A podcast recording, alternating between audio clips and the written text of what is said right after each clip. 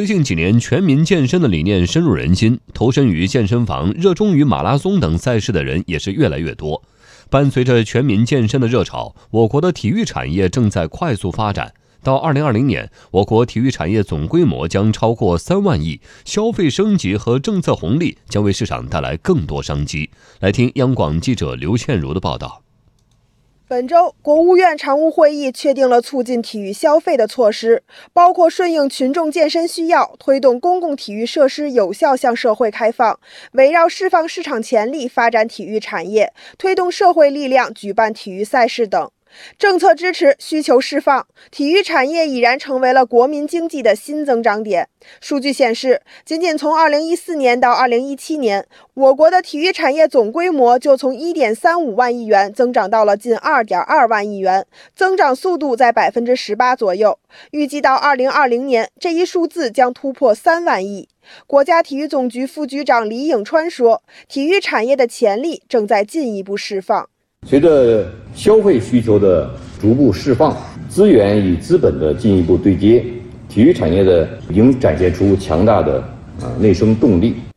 体育产业总产值突破三万亿在即，这样的成绩与百姓生活消费理念的变化不无关系。目前，全民健身的理念已然深入人心，投身于健身房、热衷于马拉松比赛的人是越来越多，这也带动了相关产业消费的不断增长。一位马拉松爱好者说：“随着消费水平的提高，自己的体育运动装备开始丰富起来了。比如像是跑鞋、背心儿、短裤、速干衣、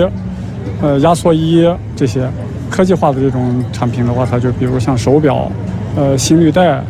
目前，体育赛事活动已经得到了地方和企业的重视，办赛热潮逐渐高涨。本周的国务院常务会议也提出，要推动社会力量举办体育赛事。清华大学体育产业发展研究中心主任王雪丽说：“各地应该提高体育赛事经营管理水平，打造更多具有自主知识产权、差异化的精品赛事。自主品牌赛事非常重要的一个意义，就是持续的呃经济和社会效益。对于参与者来讲，意味着我们更多的中国人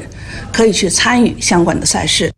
不过，在体育产业发展迅速的同时，人才供需严重不足的问题也越发凸显。中国社会科学院社会学研究所研究员田丰说：“体育产业要想取得长足良性的发展，人才建设还是关键。这也将给体育培训行业提供发展机遇。”实际上。跟健身有关的、马拉松有关的专业的教练是非常非常少的，这样就导致了我们整个服务的档次也上不去，人们的消费可能也得不到专业的辅导。我们不仅仅要增加这个总量，还我们还同时要把体育的人才作为一个上游的产业迅速的发展。